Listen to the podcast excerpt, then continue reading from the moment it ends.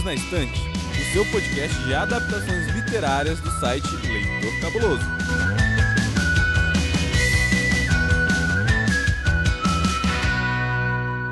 Sabia que tem livro? Pois é, tem livro sim, e nós já falamos sobre ele inclusive. Hoje eu tô aqui com o meu amigo Tiago e nós vamos falar sobre a adaptação desse livro que nos levou ao cinema em um ritmo frenético, enlouquecido para nós conseguirmos trazer esse episódio para você logo depois do lançamento. E aí, Tiago, como é que você tá? Oi, oi, Amandinha. Olá, ouvinte. Olá, você de qualquer lugar do Brasil ou do mundo que está ouvindo Perdidos na Estante. Pois é, Pois é, olha só, agora nós estamos aqui trabalhando com o quê? Lançamentos cinematográficos. Não satisfeitos, né, em trabalhar com literatura, com os filmes e séries que chegam no streaming, agora a gente também tá falando sobre lançamentos do cinema. E não é qualquer livro, né, Amandinha? Não é qualquer adaptação, melhor dizendo. Pois é, a gente gostou bastante desse livro. Então volta lá, ouvinte, ouve o nosso episódio 187. Isso aí, 187, um lugar bem longe daqui. 187. Veja a nossa opinião, porque nós curtimos bastante essa conversa também. E Thiago, onde é que a gente te encontra se o pessoal quiser te procurar aí nas redes sociais para conversar sobre um lugar bem longe daqui? É fácil, vocês me encontram em um lugar bem longe daqui.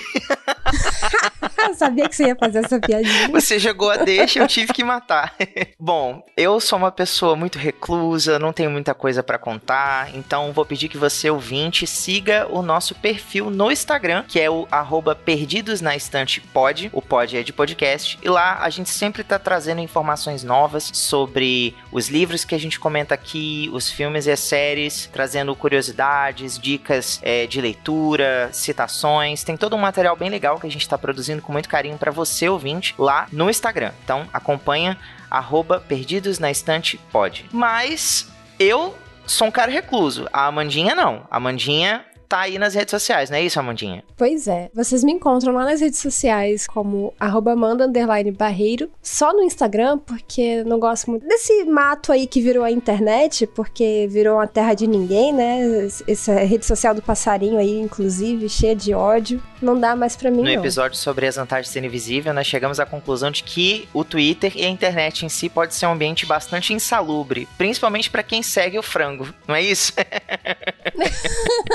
beijo, frango. Pois é, pois é, inclusive beijo, frango. E eu já vou até aproveitar e mandar um beijo também pra minha amiga Ludmilla, que topou meu desafio enlouquecido de correr pro cinema um dia depois da estreia desse filme. Beijo, Lud. Ah, eu vou mandar alguns beijinhos também então, posso? Pode, Eu quero claro. mandar um beijo pra nossa amiga Ione Simões, que participou com a gente lá no episódio 187 sobre o livro Um Lugar Bem Longe Daqui, da Delia Owens. Foi um bate-papo muito legal. É, um beijo então pra nossa amiga Ione, que é escritora, inclusive, não é isso, Amandinha? É isso mesmo, ela tem alguns livrinhos publicados já. Vocês podem encontrar tudo isso lá no episódio 187. E também quero mandar um beijo para ninguém mais, ninguém menos do que a minha mamãe. Ela que me fez Oh, companhia mamãe. no cinema pra gente assistir a adaptação de Um Lugar Bem Longe Daqui. Ela não dormiu durante o filme, que eu considero uma coisa muito positiva. Então, beijo, mãe. Fico feliz que você participou desse momento comigo. Beijo, mãe do Ti. Então é isso. Vou chamar o assistente. Ele vai nos contar alguns dados da obra e nós voltamos para nossa discussão. É um minutinho só, não sai daí.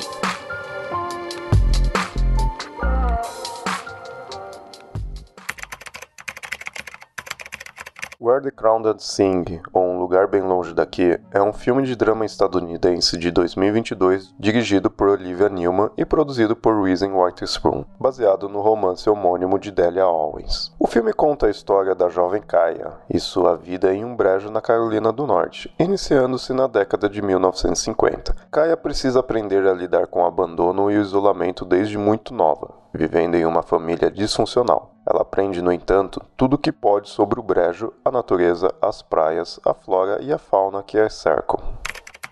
Então, ouvinte, pra gente começar a nossa brincadeira aqui, eu fiquei sabendo que o Thiago anda meio vingativo com, com as últimas vezes que eu desafiei este meu querido amigo a nos contar as sinopses criativas e fiquei sabendo que ele tem alguma coisa preparada pra mim de novo. É isso aí. Você ouvinte que acompanhou aí o episódio 208 sobre o filme de As Vantagens de Ser Invisível, você não perde por esperar, porque dessa vez temos fase 2 aí, temos uma revanche. Amanda vai vai passar por este desafio mais uma vez. E é o seguinte, Amandinha. Nosso ouvinte já sabe que o filme que a gente vai discutir aqui hoje é Um Lugar Bem Longe Daqui. E nesse filme, a personagem principal, a Kaia, é uma personagem que demonstra muita dificuldade em se expressar verbalmente. Mas ela é excepcionalmente boa e talentosa com ilustrações que mostram a beleza do brejo, né? O lugar onde ela vive. Então, pensando nisso, eu quero que você apresente o enredo básico de Um Lugar Bem Longe Daqui para o nosso ouvinte, mas se atendo às imagens, descrevendo cores, formas, a beleza de tudo aquilo que te chamou a atenção no filme. Topa? Bora. Vou tentar, né? Vou tentar. Difícil, mas vou tentar. Na infância de Kaia, tudo era muito colorido. A mãe dela pintava quadros cheios de cores, das coisas mais bonitas que ela via. E aquelas tintas e aquela infância com os irmãos, com a família unida ainda, né? Tudo era muito colorido, tudo era muito bonito. Mas alguns dias eram mais em preto e branco. Aqueles dias que o pai chegava bêbado, o pai estava agressivo, que ela via os irmãos chorarem. Aí aqueles dias ficavam meio nublados. Mas apesar dos piores dias, das piores cores que Kaia via nessa família, pouco a pouco foi ruindo, ela sempre encontrava as cores mais bonitas e as formas mais bonitas e mais diversas e mais encantadoras no brejo, onde era o refúgio dela. E assim Kaia passou da sua infância para sua adolescência, para sua vida adulta, vendo todo aquele verde, o azul da água, o branco das asas dos passarinhos, as penas coloridas, a vegetação e o som do mar, o som do brejo, tudo aquilo que proporcionou a Kaia a sensação de lar. Por fim, Kaia se sentiu ali representada em todas aquelas cores vibrantes da natureza viva ao redor dela, junto ao Tate, junto ao Pulinho e a Mabel, pessoas que acolheram a Kaia, e acabou encontrando ali a vida que ela sempre quis levar. Poxa, achei tão bonito quanto o livro, e tão bonito quanto a adaptação. Você fez jus à beleza cinematográfica da história. Parabéns. Oh, você é um fofo. E aí, Ti, mas como é que foi a sua primeira impressão sobre adaptação? Menina, eu já fiquei com o olho cheio d'água nos primeiros minutos de filme, assim porque a gente sabe que o livro ele tem um ritmo, ele tem uma forma, né, de ser contado. A gente vai trabalhar com muitos flashbacks, a narrativa fica indo e voltando do presente para o passado da Kaia e o filme ele faz um movimento parecido, porém ele se estende um pouquinho mais no presente nesse primeiro momento. Então, já ver ali ela lidando com o peso de alguns acontecimentos da história, trazem à tona muitas memórias, né, para quem, assim como eu e você, já leu o livro. Eu já fiquei assim emocionado, já fiquei esperando todo aquele turbilhão de emoções, né, que a gente comentou lá no episódio 187. Eu fiquei esperando isso tudo vir à tona, assim. E para você, como foi essa primeira impressão? Eu achei bem diferenciado do livro porque o filme alterna diretamente entre isso não é spoiler, é, ouvinte, porque uma das primeiras cenas do filme alterna entre ela presa e ela criancinha. Eu fiquei um pouco tentando entender como é que eles iam contar essa história, porque é um salto temporal muito grande, né? E tem todo aquele meio ali, então eles decidiram fazer essa inversão da narrativa pra ir depois recontando como que ela chegou ali na prisão. Pro livro, isso seria um baita de um spoiler, né? Com certeza. Porque o livro é totalmente linear. Começa a criancinha, vira adolescente, vira adulta, aí acontecem as coisas. Mas o filme já optou por algo de flashbacks, então não necessariamente também flashbacks seguindo aquela linha certinha do tempo. Sim, eu fiquei pensando nisso também. Mas eu acho que a linguagem cinematográfica, ela precisa, né, de essas intervenções. Quando você está escrevendo um livro e você narra uma passagem, por exemplo, Kai estava deitada em sua cama dentro da cela na prisão, ela se sentia muito triste por tudo que estava acontecendo, ela sentia saudade dos irmãos, ela pensava muito na mãe, ela pensava muito no Tate e tal. Você escrever essas coisas e o seu leitor receber essas informações facilitam com que a história tenha uma fluidez. Você não precisa literalmente trabalhar com imagens para alcançar alcançar um determinado efeito sob o seu espectador. Mas no cinema não é muito assim. No cinema a gente não tem muito esse, esse recurso. Você precisa mostrar, você precisa dar a entender o que o personagem está sentindo, sem que seja preciso a intervenção de um narrador, uma locução ali em off, falando, né, para o espectador o que está acontecendo dentro do personagem. Então acho que nesse sentido, o filme precisa realmente se valer dessa dinâmica diferente. Inclusive, o livro consegue ter essa descrição dos sentimentos e pensamentos do personagem. Ele consegue te mostrar ali pelo livro o que, está se passando dentro da cabecinha do personagem. No filme isso é impossível, né? Inclusive por isso a atriz, a Daisy Edgar Jones, foi tão comentada porque ela consegue passar muito do que a, a Kaia tá sentindo. Nossa, com certeza, assim, logo de primeira, eu não tinha visto ainda o rosto da Daisy Edgar Jones, né, que interpreta a Kaia. Eu não tinha visto ainda o rosto dela. Eu acho que eu nunca tinha visto ela em nenhum outro trabalho. Não sei se ela já era conhecida. Ela não é uma atriz famosa. Não tem nenhum ator famoso nesse filme. Sim, sim, realmente. Acho que tem a ver com o baixo orçamento dele, né? Com certeza. E assim, ela tem uma beleza fora do normal. É uma beleza assim delicada, é uma beleza, eu diria até um pouco rústica, o que eu achei que encaixou perfeito para personagem, sabe? Eu me senti muito impressionado assim em alguns momentos pela profundidade do olhar que a, a Daisy Edgar Jones trazia para a cena, para a interpretação dela do, dos momentos. Você conseguia realmente sentir a ideia de uma personagem que passou uma boa parte da vida reclusa, que não está acostumada com contato com outro, outros seres humanos e acima de tudo que não está acostumada com afeto afeto. Então, assim, a, a, atuação dela me ganhou, assim. Eu, eu fiquei muito impactado pelo que ela entregou ali, sabe? Muito delicada, né, a atuação Sim, dela. Exato. Ela é muito expressiva. Ela fez valer esse recurso do livro que é muito descritivo em cima das emoções da Kaia. E por ter esse, esse tanto de descrição no livro, na hora de colocar isso na tela, eles precisam de recursos mais inteligentes. Então, a Kaia tem muitos momentos de contemplação, de silêncio, de pequenos gestos, pequenas atitudes, momentos que eles encaixaram para conseguir dar conta das, daquele turbilhão de emoções que ela sente e que no livro ficam muito mais claros. E sabe, Amandinha, eu acho que nesse ponto, essa escolha de elenco ela foi muito bem feita. Eu eu não conhecia muitos trabalhos da Olivia Newman, que é a diretora por trás né, da adaptação. É, eu dei uma pesquisada e descobri que ela não tem assim tantos trabalhos conhecidos aqui pra gente. Ela ganhou já alguns prêmios por envolvimento em curtas metragens, mais como produtora do que como diretora. Ela também trabalhou em algumas produções que para televisão que são mais conhecidas, tipo Chicago Fire, FBI, mas assim filmes mesmo como esse, ela tem poucos assim no, no currículo dela. O investimento dela maior são em curtas metragens e projetos para televisão. E é brilhante assim a forma como ela conduziu a atuação, a fotografia. A gente já tinha comentado aqui que o trabalho realizado dentro de uma, uma obra cinematográfica, ele é um, uma, uma orquestra, né? São várias equipes trabalhando para produzir uma narrativa, mas tudo isso é orquestrado ali por um diretor. E nesse sentido, eu sinto que ela fez um trabalho muito sensível e isso é muito palpável, é muito visual. O filme é muito, muito, muito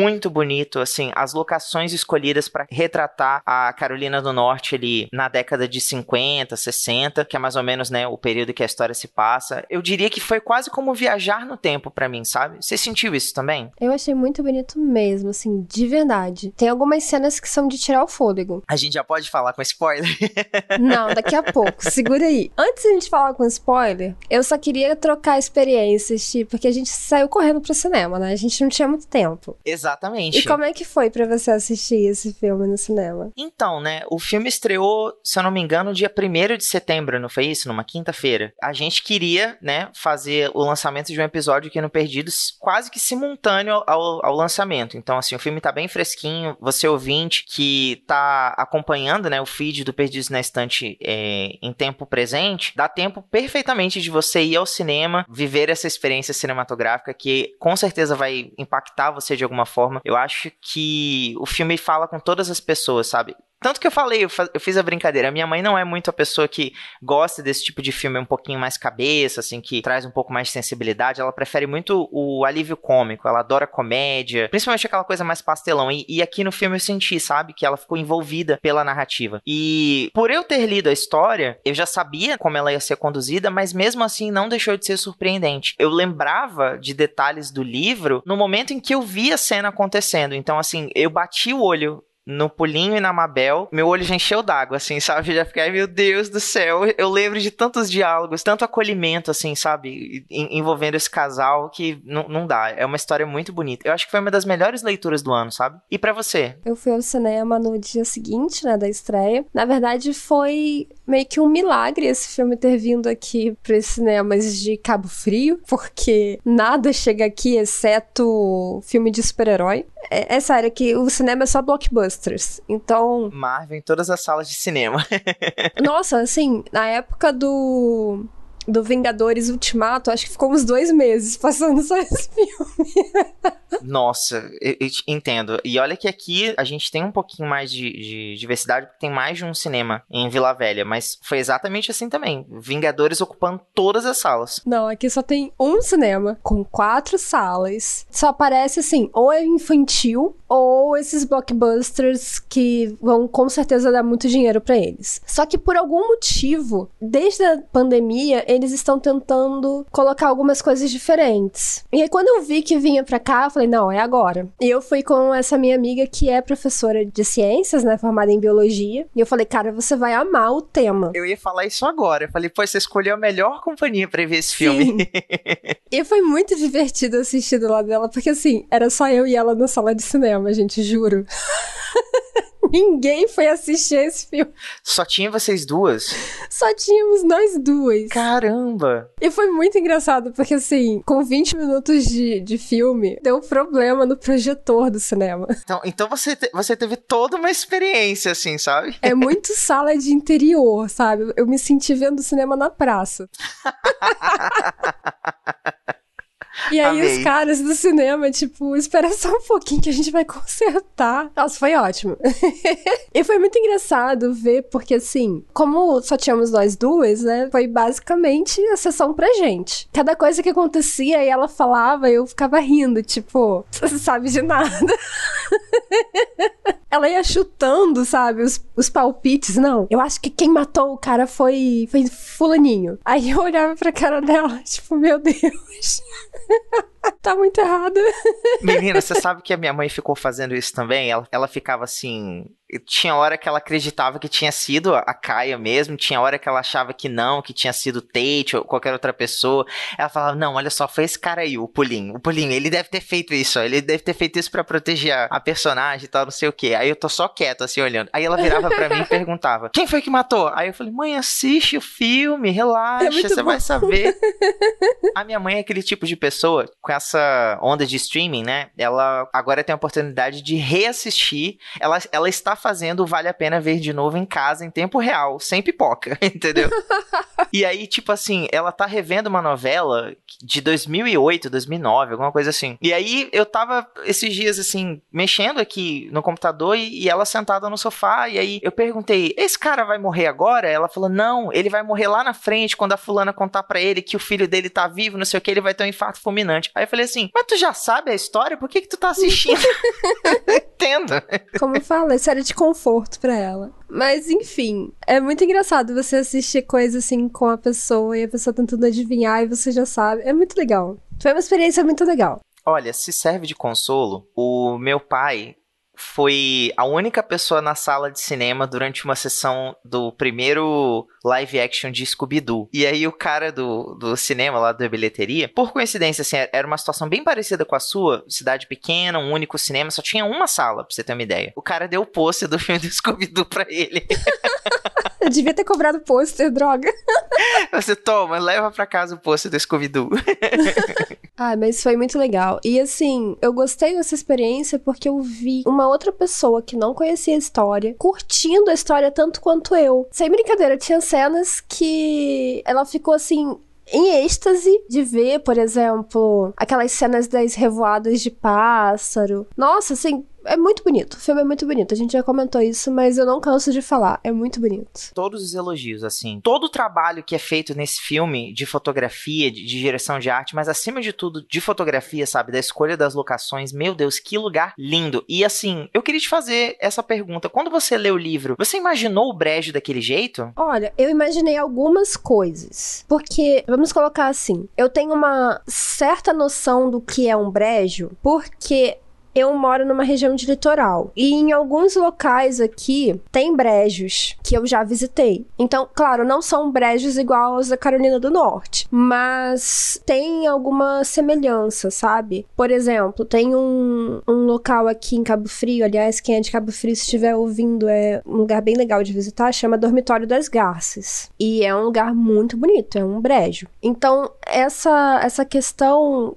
visual, eu já tinha uma referência, pelo menos, entende? terreno alagado, aquele lamaçal, as espécies que são diversas. Tudo isso eu tenho uma certa noção. Então não foi, tipo, 100% surpresa. O que eu até tenho que que comentar assim dessa minha amiga que ela falou assim: Nossa, é impressionante, só mostra bicho bonito. Porque assim, não mostra um sapo, não mostra uma cobra. é verdade. É, nesse ponto ela tem razão. A parte, né, que nós costumamos não achar tão legal assim, não aparece no filme. E realmente, cobra, sapo, isso é muito comum em brejo. Sim. Tem alguma coisa assim no livro também, não tem? tem? A, essa parte um pouco mais perigosa do brejo, né? Porque é natural, né? É da natureza ali. O brejo é todo um ecossistema por si só, é uma coisa impressionante. Inclusive, tem uma fala desse filme que traduz isso de uma forma muito poderosa. Me ajuda a lembrar, Amandinha. Ela diz que o brejo, ele lida com a morte de uma forma diferente, Sim. sabe? Não é como se fosse um pecado, um, um erro grave, não, Não, é isso? é apenas parte do ciclo. Eu não lembro como é que é a, a frase exata, mas a morte é necessária para a natureza. E ela faz o que precisa pra garantir a sobrevivência, né? Isso. Porque se não houver morte, não há vida. Esse é o princípio básico da natureza, né? Tem que ter essa renovação. E não existe essa noção de pecado também para a natureza. Nós até vamos falar um pouco melhor na parte com spoilers, mas a natureza não percebe predador e presa como assassino e vítima. É apenas uma ordem natural das coisas. Alguém tem que ser caçado para alimentar o outro. Ponto. É a manutenção da vida. né? Exato. Eu acho que é uma ótima deixa pra gente buscar os spoilers. O que, que você acha? Então, antes da gente passar pro bloco com spoilers, eu queria fazer uma pergunta pra você que eu acho que eu não sei se tá passando pela cabeça do ouvinte, mas com certeza tá passando pela minha. Amandinha, que você foi fazer no brejo, querida Amandinha? Conta esse rolê, Amandinha. Que, Do que, passeio? Como que você foi parar no brejo, é? Nossa, aqui é comum, assim, quando eu era criança, eu não sou de Cabo Frio, eu sou do Rio de Janeiro. Mas a minha família sempre veio pra cá de férias, né? Eu lembro da minha mãe, meu pai, meus avós indo de balde, luva, bota e tudo mais, catar siri nos brejos lá. No mangue? É, era mangue, aí tinha parte que entrava a, a vazante da, da maré, e eles pegavam marisco, pegava siri, enfim, essas coisinhas. Não era nada de proteção ambiental, não, viu? Era normal. Os, os nossos ouvintes ambientalistas estão cientes. É, não tinha nada proibido, não. Era praia, entendeu? Era uma praia, e aí, antes da praia, tinha essa parte lamacenta. Igual no filme, você vê que tem o, o brejo, e aí vem a praia, né? Depois que ela sai do brejo, ela chega no mar. Então, aqui tem coisa parecida. Eu falei, não é exatamente igual, mas tem coisa parecida. Então, era muito comum ir pescar, tipo, nas primeiras horas da manhã, pra conseguir tudo fresquinho ali e tal, pra comer. Nada pra, pra venda, nem nada do tipo. São lugares bonitos de se visitar, entendeu? Se for próximo daquilo que a gente viu nesse filme, caramba. Tem uma parte aqui que hoje é reserva ambiental, você tem que passar pelo pessoal do Ibama e tal pra entrar. Mas você tem visita guiada, é tudo direitinho. Poxa, É que bem legal. legal. Fica aí uma recomendação pro, pro nosso ouvinte, né? Conhecer um pouquinho mais do- dos ecossistemas do Brasil. Não ficar só com a, a versão cinematográfica.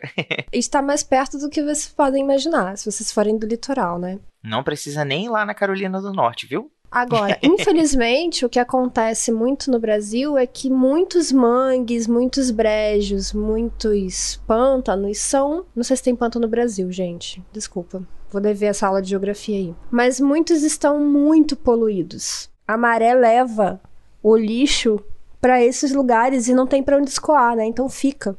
E o pessoal acha que é sujo. Então joga as coisas lá. E não é sujo. Vira um lixão. É porque, assim, o brejo, não sei se você já foi algum, Thiago? Eu não me recordo, assim, não, pensando assim de cabeça, não me vem à memória, não. Apesar de ser um, um tipo de ambiente natural bastante comum aqui no Espírito Santo, sabe? Uhum. Essa, essa, região dos mangues e tal. Muitos lugares que já foram mangues foram modificados, né, para poder comportar espaços urbanos. Então, tem algumas reservas florestais aqui no Espírito Santo, tem a, a Paulo César Vinha, que tem a, a famosa Lagoa da Coca-Cola. A água da lagoa lembra um pouco a Coca-Cola. E é um lugar bem legal de se visitar, mas não assim, de cabeça não me lembro de ter visitado algum mangue ou um brejo, assim, sabe? O que eu ia falar é que o mangue costuma ter um cheiro característico, que não é muito legal. Por quê? Porque assim como no filme falou sobre a morte, é um local em que as coisas estão morrendo e estão nascendo. Os bichos, as plantas, etc. E tem aquela umidade toda. Então o cheiro é muito concentrado. Tem um cheiro meio que de amônia, alguma coisa assim, sabe? Então é muito comum as pessoas associarem isso a algo sujo, mas não é sujo. Não é sujo no sentido humano de produzir lixo, e sim no sentido de ciclo da vida natural, é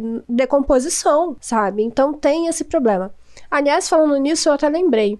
Você perguntou o que eu fui fazer no brejo. Além disso que eu falei de pescar antes do sol nascer, que eu fazia com a minha família, a casa que a minha família tinha aqui em Cabo Frio quando eu era criancinha, atrás da casa tinha um brejo. Oh!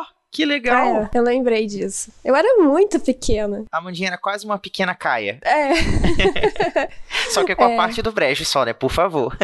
sim, sim. É isso. Vamos pros spoilers. Vamos lá. A crítica não respondeu muito bem ao filme Um Lugar Bem Longe Daqui, conferindo a adaptação notas como 34% pelo Rotten Tomatoes e 43 pontos pelo Metacritic. Porém, Apesar do baixo orçamento do filme e da falta de campanhas de marketing, a aprovação popular, especialmente nos Estados Unidos, foi bastante receptiva, levando o público ao cinema e garantindo avaliações muito positivas, somando inclusive 96% no Rotten Tomatoes e 7,1% no site IMDb. Talvez este seja um raro caso em que o romance tenha ajudado a vender a adaptação e não o contrário.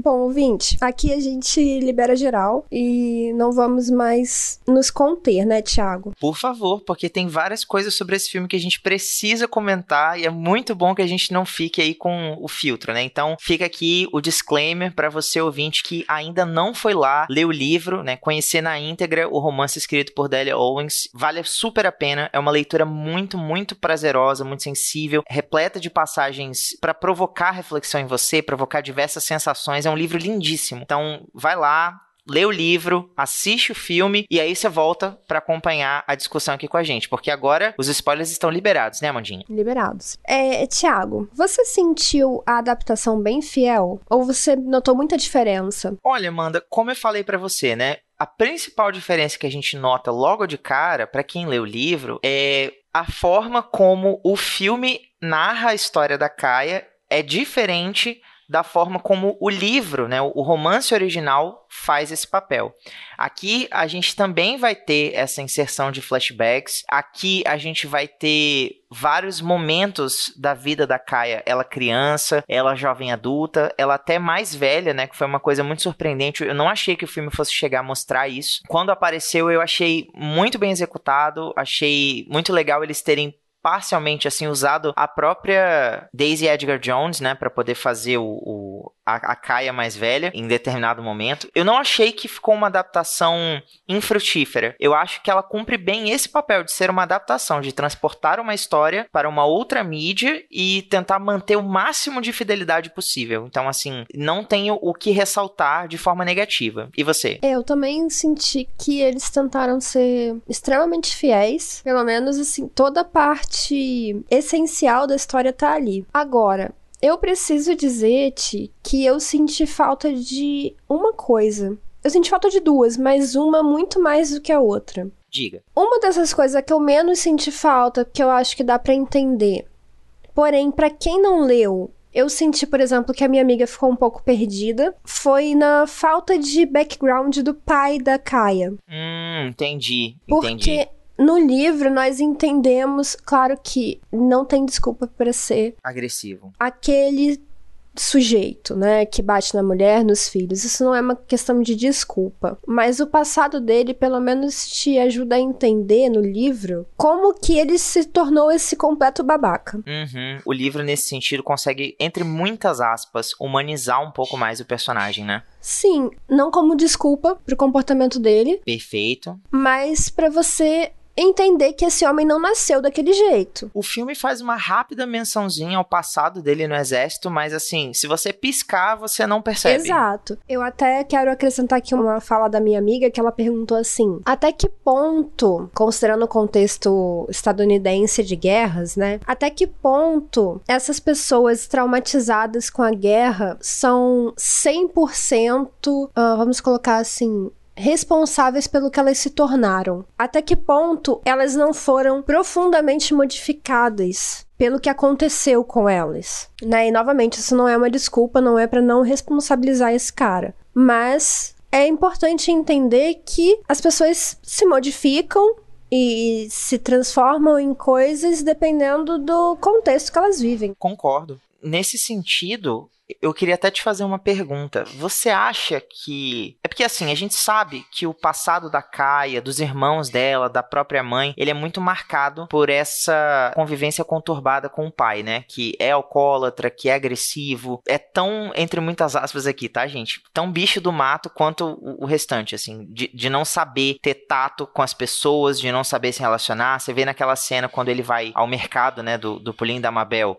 Ele mal sabe assim se impor, não deixa nem a própria filha participar. Ele ensina ela a ter medo, a ter desconfiança em relação às outras pessoas. E ensina do jeito dele. Ele ensina ela a não confiar nos outros, mas ele faz isso do jeito dele. Você diria que nesse sentido, o filme ele alivia ou ele carrega um pouco além do necessário as passagens um pouco mais assim pesadas, um pouco mais violentas da história da Kaia? Eu acho que nenhuma coisa nem outra. Eu acho que nem alivia nem carrega. Eu acho que é aquilo ali mesmo. Só que eu acho que fica muito unilateral. Nós só temos a, a, visão dela, o que ela tá sofrendo. E é válido também. É válido. A minha única questão aqui é que o livro traz uma outra perspectiva, uma outra camada. Que eu sempre acho interessante pra construção de personagem. Mas como eu falei, não é o que mais eu senti falta. É apenas um detalhe. Você sente falta de alguma coisa? Queria ter visto Chase Andrews cair, bater a cabeça e morrer. Ah. Droga, queria ter visto também. Poxa vida, infelizmente não foi possível, não trabalhamos com essa cena no, na adaptação, não sei se chegou a ser rodada, mas cara, que nojo desse homem, sério. Ele conseguiu, o ator, né? O nome dele é Harris Dickinson. Cara, mas que ranço, meu Deus do céu, assim, tudo bem que a gente já sabe o, o background, o passado do personagem, a gente já sabe o que, que ele vai fazer, mas parabéns, Harry Dickinson, você fez eu odiar o, o Chase Andrews ainda mais, assim, sabe? Sexo era possível. Não, típico boy lixo, né? Tem algumas cenas tão vergonha alheia que eu e a minha amiga gritávamos, tipo, ah, que nojo! Sabe, tipo, do nada o cara tira a gaita e. Sou um gênio da música. Nossa senhora! Cala Ai. a boca, cara!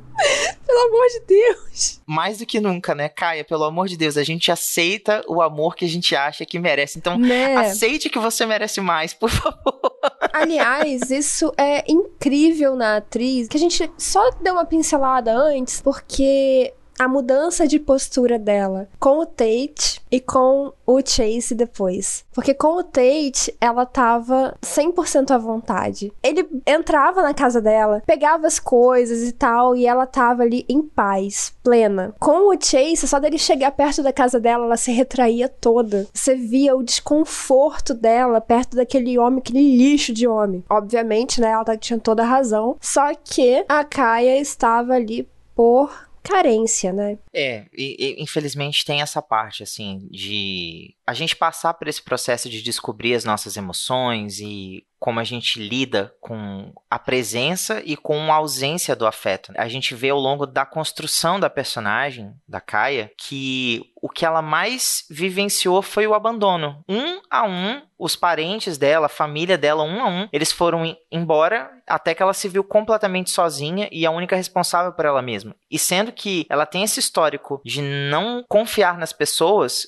que foi algo que o pai acabou passando para ela de uma forma muito conturbada, é, você vê a resistência que ela tem em deixar os outros se aproximarem. E ao mesmo tempo, quando ela alcança essa confiança nos outros, principalmente no Pauline na Mabel, mas também no Tate, é uma coisa muito, muito bonita de você ver construída, assim. Eu acho todas as cenas que ela tem com o Tate, assim, sabe, as conversas, a forma como ele vai transformando ela de dentro para fora, e transformando assim, é mais um convite do que uma ação, sabe? Ele vai mostrando para ela que tá tudo bem, que ela não precisa desconfiar de todo mundo, que não é todo mundo que vai se aproximar dela, que vai chegar com o propósito de fazer o mal. Ele mostra para ela que ela não pode ficar que ninguém pode ficar sozinho sozinho no sentido de isolado, porque essa troca é essencial para nossa vida. Ela já tinha isso no Paulinho e na Mabel, mas de uma forma diferente. Eles foram as primeiras pessoas que ofereceram gentileza a ela, né? Sim. Agora, quando ela aprende com o Tate o que é amor, e depois ela perde isso. Tadinha, a bichinha fica muito carente. Ai, Amandinha, a cena que ela ficou na praia esperando ele para ver os fogos, aquilo ali partiu meu coração, cara, Nossa. sério. E eu tô te falando, eu fiquei com o olho cheio d'água em vários momentos. Ele ensinou pra ela o que era amor e sumiu. ele foi mais uma pessoa que abandonou ela, né? Sim. Então, ele acabou transformando a Kaia, mas pelas ações dele, como você falou. E aí ela já não conseguia mais ficar sem esse contato físico. Nessa cena ela fala uma coisa que também ficou muito marcante para mim, que ela fala que a dor a, assim como a alegria foi absorvida dentro dela como a areia do brejo absorve a água. Tá ali, mas tá lá no fundo, sabe? Mas aí ela acaba recorrendo ao boy lixo. São escolhas, né, que a gente faz. Como eu comentei um pouquinho antes, é, a gente às vezes não sabe lidar com a presença e com a ausência do afeto, né? O que, que a gente faz diante de uma necessidade que a gente não é capaz de suprir sozinho, que a gente sabe que depende de outra pessoa. São escolhas. Infelizmente, eu não acho que ela foi errada errada em deixar ele se aproximar. O problema está no Chase. Com certeza. Ela não estava errada, inclusive porque ela estava completamente enganada. Talvez uma parte dela soubesse disso, mas ela precisava tanto daquela migalha de afeto. E isso é tão real. É isso que conversa mais com a gente, sabe? Porque isso é muito real. Você não precisa ser uma caia isolada no brejo para se submeter a esse tipo de relacionamento que você precisa de afeto. A gente vê isso o tempo todo, as pessoas, é, como você falou, aceitando o tipo de amor que elas acham que merecem. Então eu não julgo a Kaia, não, de forma alguma. Eu julgo aquele boy lixo. A única mesmo. questão aqui, assim, vamos eliminar quem você vota para sair. Assim, querido, você não devia nem ter entrado.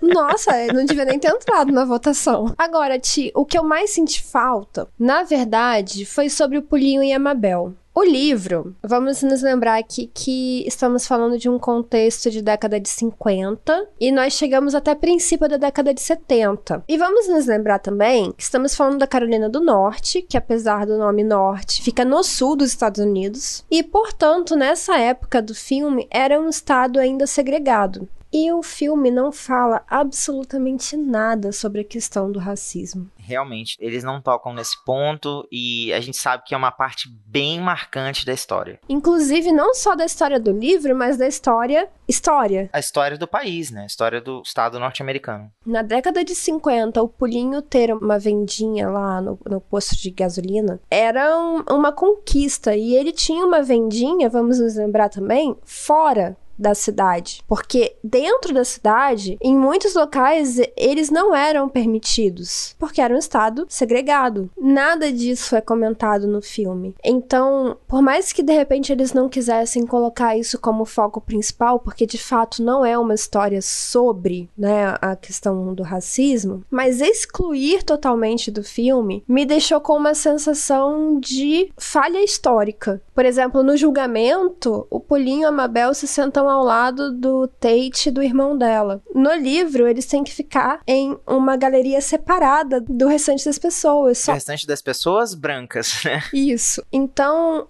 isso pra mim foi um ponto que me deixou bastante agoniada durante o filme. É porque nesse caso em específico, tudo bem, o foco da narrativa é a história da Kaia, mas o contexto histórico onde ela vive, a época onde ela vive, não é um, um contexto que dá pra você trabalhar uma narrativa separada disso. Até porque eles dois são as duas pessoas naquela cidade que oferecem um pouquinho de solidariedade a ela. Inclusive porque eles são como ela no sentido de párias. Sim. exilados sociais. Ela não é isolada da cidade pela cor dela mas ela sofre um preconceito mais baseado na ignorância, no sentido de acharem que ela nem sequer fala e coisas do tipo, que ela é tipo um animalzinho ali. Sim, eles fazem muito essa comparação, falar que ela é uma metade lobo, metade humano, Isso. que ela é descendente de macaco. E também a questão sexual que, ah, é uma mulher livre e tudo mais, que deixa o Chase lá todo animadão, né? O, o problema pra cidade foi ele ter ido buscar confusão no brejo, entende? Sim. Ele podia ter ficado com qualquer menina da cidade, mas não, ele, ele escolheu pegar aquela perigosa lá, a, a selvagem. Isso, esse, esse amor selvagem. Da mesma forma, não da mesma forma, mas da mesma forma que eu digo no sentido de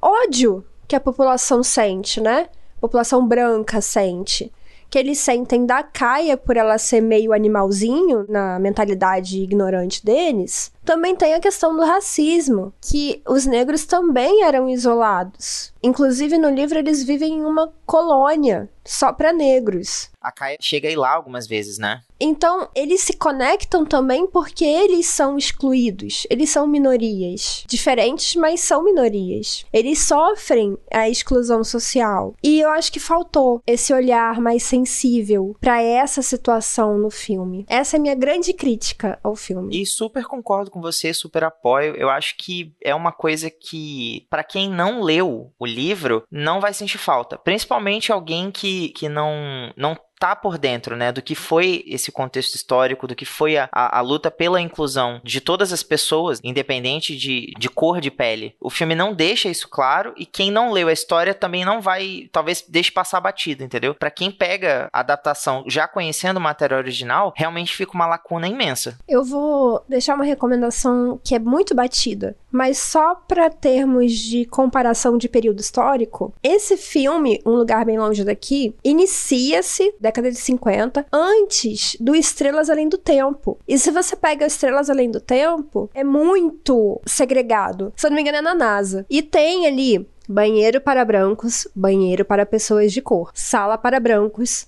sala para pessoas de cor, dentro do mesmo prédio. O banheiro das pessoas de cor, inclusive, fica num lugar muito mais afastado do que o banheiro dos brancos. E isso nós estamos falando ali, se eu não me engano, eles vão tratar sobre a viagem do homem à lua, aquela coisa toda, né? Porque uma das principais é matemática, então ela vai calcular a rota, não sei o que, do negócio lá da nave. Não entendo essas coisas de matemática, não, isso não é comigo. se alguém souber, por favor, nos envie. pois é. Mas você vê, ali é mais ou menos então década de 60, por aí. Estamos aqui falando de um lugar bem longe daqui, em 50, e não é tratado a, a segregação. Então, só para ver, dois filmes com épocas próximas, e um tem isso muito marcado, tudo bem que é sobre isso, mas tá ali no período histórico correto, e o outro nem tem menção. É isso que me deixou um pouco incomodada, e com razão. Amandinha, eu queria comentar um pouco sobre o papel do David Strathairn, que interpreta o, o advogado de defesa Tom Milton, né, que vai acolher ali a, a história da Kaia e, e se oferece para né, defender ela diante do tribunal. Cara, este homem tinha as passagens mais eloquentes do filme para mim, sério. Assim, eu, eu, já achava muito inteligente no livro, mas no filme, principalmente o discurso dele final, sabe? Como ele ganhou o júri e, e conseguiu convencer as pessoas de que ela era inocente, sabe? Caramba! E assim, pasme, eu acho que ela é inocente. Eu acho que se ela matou, foi pouco. eu gostei muito do papel dele também as cenas do julgamento. Apesar de, na minha opinião, serem a parte menos interessante para mim, porque eu queria mais era ver a parte do brejo mesmo, que eu achei muito linda. Apesar disso, eu achei as falas dele muito boas. E ali só comprovou, né, que ela foi acusada inicialmente por puro preconceito. A discussão central ali na, na, na questão do julgamento é o preconceito que ela sofre. Então, já que ela é a bicho do mar, vamos colocar a culpa nela. Sim, porque é a coisa mais fácil a se fazer, né? Inclusive, ele mesmo critica isso. Ele fala: olha, é muito mais fácil a gente encontrar um culpado para a situação do que refletir sobre o que realmente pode ter acontecido. A gente não quer ter esse trabalho. E aí vocês estão condenando pela segunda vez uma pessoa que vocês já condenaram antes, afastando da sociedade, fazendo com que ela crescesse sozinha, sem afeto, sem cuidado e principalmente sofrendo todos esses danos de não, não, não participar da vida em sociedade. E convenhamos, né, Ti? Porque mesmo o Polinho e a Mabel, eles ajudaram muito. Mas assim, eles não pegaram essa criança e, oh, vamos lá para casa, vou fazer uma refeição quente para você, vou te dar um dinheiro para você poder seguir sua vida, vou passar lá na sua casa todo dia para ver se você tá bem, ou coisas do tipo. Uhum simplesmente, ah, dá um troquinho a mais aqui na, na compra, dá um brindezinho. Isso é suficiente para uma menina tão novinha, abandonada? Não é. E eles aceitaram, né, que ela, ela trabalhasse catando marisco para eles, né? Tipo assim, fornecendo isso. E ela é uma criança. Ela devia ter sido acolhida, mas não. Então, a sociedade inteira daquela cidade falhou com ela.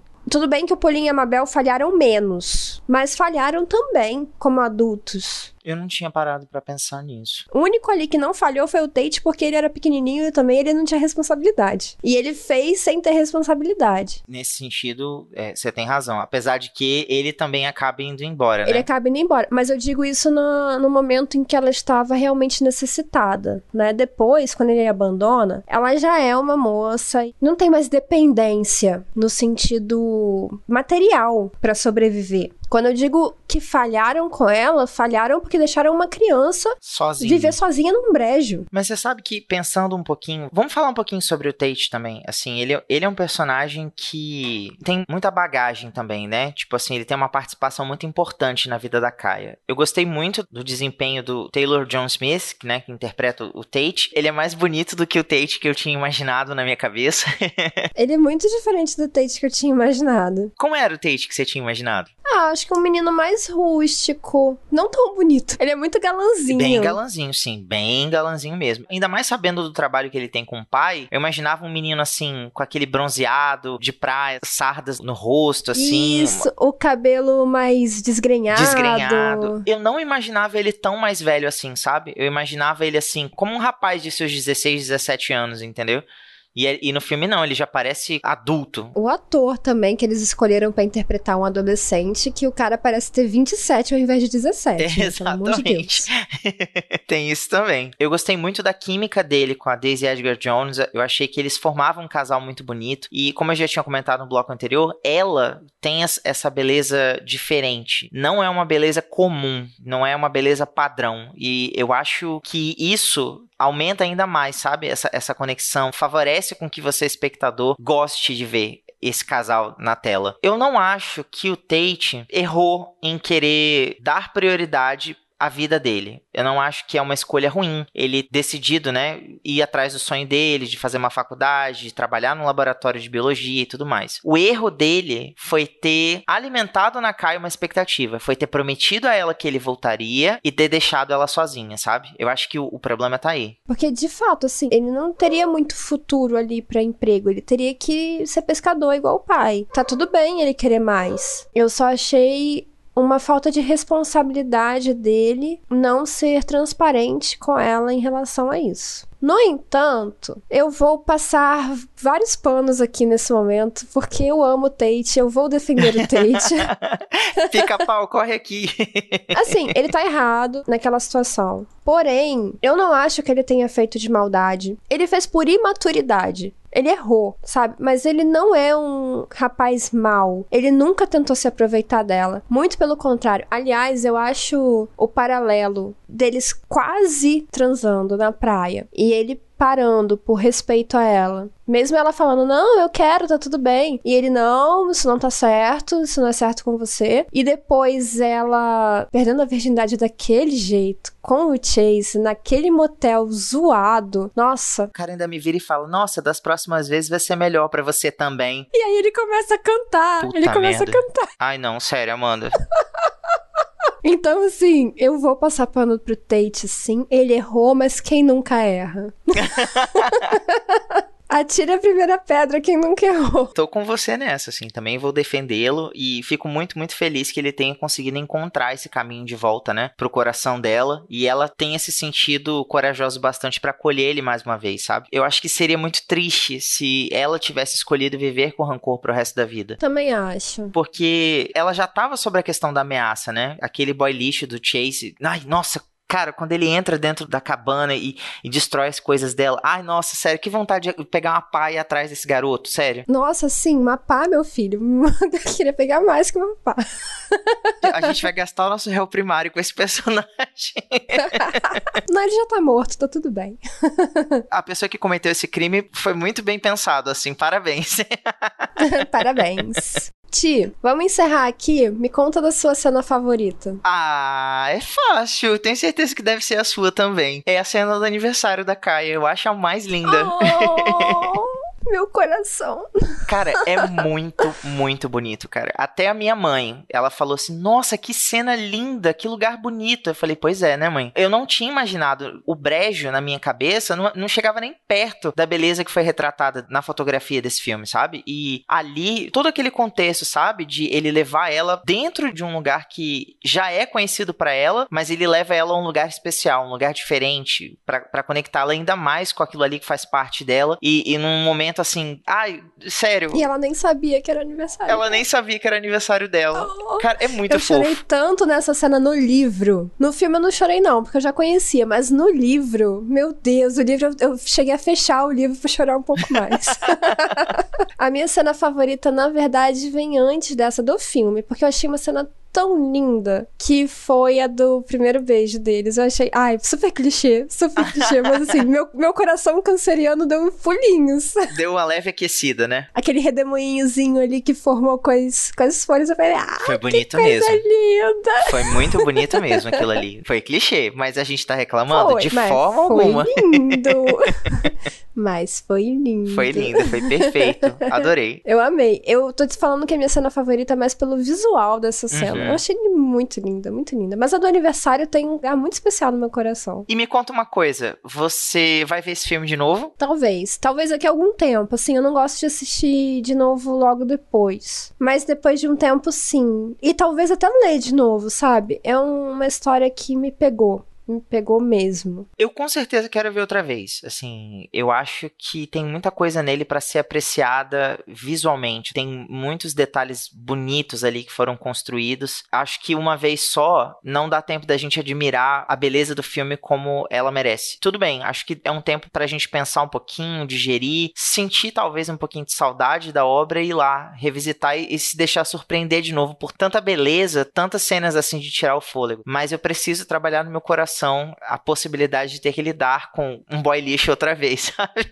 Nossa, tem um contrapeso, né, amigo? Sim. Então é isso, ouvinte. Muito obrigada por ter nos ouvido até aqui. Nós falamos sem parar desse filme que. Eu não sei você, né, Thiago, mas tá morando assim, sem precisar pagar aluguel no meu coração. Poxa, alugou um triplex na sua cabeça. Nossa, na minha cabeça e no meu coração, né? É isso aí, ó, moradia dupla. Vamos voltar com uma velha prática, então, aqui do Perdidos na Estante e do Leitor Cabuloso. De 1 a 5 selos cabulosos, quantos selos você dá pra adaptação de Um Lugar Bem Longe daqui? Eu vou ter que dar 4, porque eu fiquei muito incomodada com aquela questão. Uhum, entendi. Do racismo. Justiça. Olha, eu vou fechar com você, vou dar 4 selos também. Eu acho que o filme é muito bom, mas isso é essencial, sabe? Eu acho que foi uma discussão que poderia ter sido suscitada ali e ter feito as pessoas saírem do cinema levando não só emoção, mas também reflexão, sabe? É isso aí, concordo. Então, vamos encerrar. Um beijo, ouvintes. Muito obrigada por ter nos aguentado até aqui. Espero que você também vá assistir Dá tempo de assistir no cinema ainda, viu? E se você gostar, comenta com a gente. Nos conte a sua experiência maluca de cidade do interior ou não também. Sim, por favor, envie recadinhos pra gente. Pode ser no Instagram, que é o arroba Perdidos na Estante Pode, mas também lá no site do Leitor Cabuloso, onde você também vai encontrar muitos outros conteúdos, outros podcasts da casa, mas também resenhas literárias, colunas. E você sempre pode deixar ali no post do episódio o seu comentário que a gente lê todos, não são muitos. a gente lê todos e a gente agradece de coração esse carinho, tá sempre ajudando a gente a fazer esse podcast ficar cada vez melhor. Não é isso, Amandinha? É isso aí. Até a próxima. Tchau, tchau, galera. Contribua para novos episódios do Perdidos na Estante em catarse.me barra leitor underline cabuloso ou no PicPay. Se você é das redes sociais, nos encontre em twitter.com barra perdidosestante e instagram.com barra perdidosnaestantepod. Você acaba de ouvir o podcast Perdidos na Estante. Apresentação: Amanda Barreiro e Thiago Augusto. Pauta: Amanda Barreiro. Produção: Domenica Mendes. Assistente e edição: Leonardo Tremesquim. Capa e descrição da imagem: Amanda Barreiro. Este episódio é um oferecimento de Airechu, Aline Bergamo, Alan Felipe Fenelon, Amauri Silva, Caio Amaro, Camila Vieira, Carol Vidal, Carolina Soares Mendes, Clécis Alexandre Duran, Daiane Silva Souza, Guilherme De Biasi, Igor Baggio, Janaína Fontes Vieira, Lucas Domingos, Lu Bento, Luiz Henrique Soares, Marina Jardim, Marina Kondratovic, Moacir de Souza Filho, Nilda, Priscila Rúbia, Ricardo Brunoro, Rodrigo Leite. Muito obrigada.